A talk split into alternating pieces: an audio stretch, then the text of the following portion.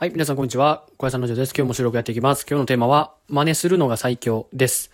はい、えー、っとね、今日はね、いろいろちょっと最近思ったことを話していこうかなと思います。はい。まあ、真似するのが最強というテーマでちょっと今日お話ししていくんですけど、あの、最近ね、僕結構ね、あの間違えたというか、あの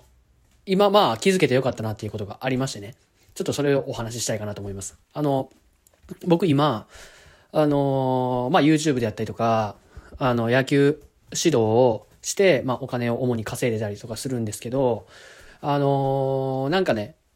ちょっと新しいビジネスをしたいなっていうふうに思いまして、なんかいろいろずっと最近考えてたんですよ。どんなビジネスにしようかなとか言って、一人でこう、なんか、どうしようどうしよう、ああでもない、こうでもないとか言いながら一人で考えてたんですよ。で、でね、なんかこうね、その時にね、まあ多分、人、そういう、なんかやろう、はじ、なんか始めようと思ったことあある人だったらあるあるだと思うんですけど、なんか今までやったこと、誰もやったことないこととか、なんかもう革新的なことしたいな、みたいな。新しい、誰もやってない新しいことしたいな、みたいな感じでずっと一人で考えてたんですよ。最近ね、ずっと1ヶ月ぐらい。でもなんかなかなかやっぱり、まあ思い浮かび、思い浮かぶんですけど、やっぱりなんかこれ、あ、これってほんまになんかニーズあんのかなとか、なんか結構、自分的には微妙なアイデア。まあちょっとまだ全部試してない、一個も試してないんであれなんですけど、なんか微妙やなって思うことが結構あったんですよ。で、僕が今やりたいのはどっちかっていうと、まあスモールビジネスというか、あのーなんて言うんだろう。そこまでその、大きくなるというか、どっちかっていうとその、なんていう、生活費を稼ぐというか、もうちょいこう安定して、あのー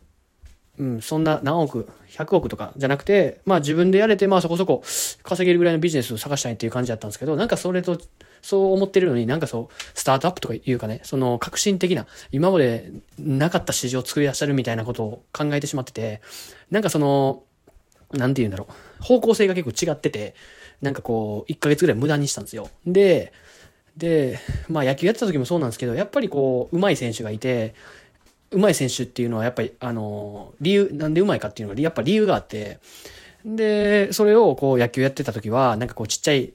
小学生とかの時は、なんか誰々選手の真似とか言って、こうやってて、あ、誰々選手の真似は上手い、こう、上手くなりやすいというか、こう、なんか動きやすいなとか、なんか打ちやすいなとか、投げやすいなみたいな感じで思って、そこから、入り口はそこで、そこから自分のその、もうちょいなんかこう、アレンジを加えて自分の形っていうのができてきたんですけど、やっぱりそれって多分ビジネスとか他のことでもマジで一緒やなと思って、なんかこう、ね、初めから、野球の例で言うとね、初めから、なんか今まで誰も投げたことないフォームで投げたるわ、みたいな感じで思うと、それってその、体がうまくボールにこう、例えば力が伝えられる、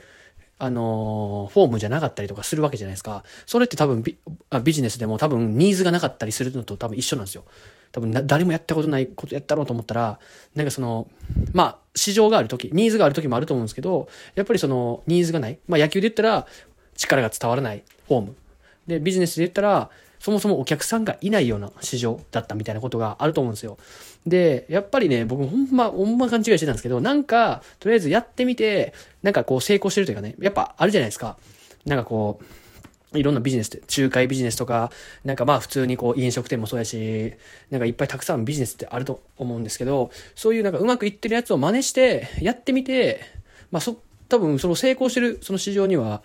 あの、人がいるというかニーズがあるっていうことなんで、まあ成り立ってると思うんで、多分僕がやっても、まあ多少なりとも多分人は多分ついてくると思うんですよ。で、そっからなんか、あ、もうちょいこうした方がいいなみたいなことがあったら、こうそれを変えていくと、なんか結構新しい、なんかその市場生まれたりとか、なんか新しい切り口だったりして斬新やなって、えー思われるっていう流れだと思うんですけど、僕はずっと勘違いして、なんかその、花からこう、うん、誰もやったことないやつとか、新しい市場作ったろみたいな感じでやってて、こう、空回りしてたみたいな、うん、ところがあるんで、スタートアップというか、こう、今からその、新しいね、そのビジネス、ほんまに新しいビジネスを作っていきたいと思うんだったら多分、それでもいいと思うんですけど、僕はその、とりあえずまず初め、なんか商売、もう一個やってみたいなと思って考えてたんで、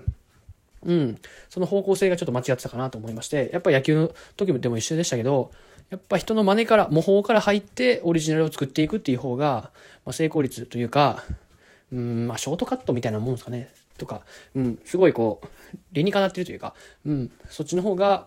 いいんじゃないかなと思って、こう最近ずっと考えてたんですけど、やっぱそういう模倣から入った方が、やっぱりいいなっていうところで、あの、まあ、真似は最強って、真似することは最強っていうテーマで今日お話ししてきたんですけど、はい。まあ、僕のこの1ヶ月ぐらいの失敗、うん、ずっと一人で考えた失敗を、まあ、皆さんはそのせずに、あの、やっていってもらったらいいと思うんで、はい。ぜひ参考にしてみてください。てなことで今日はね、えー、真似することが最強という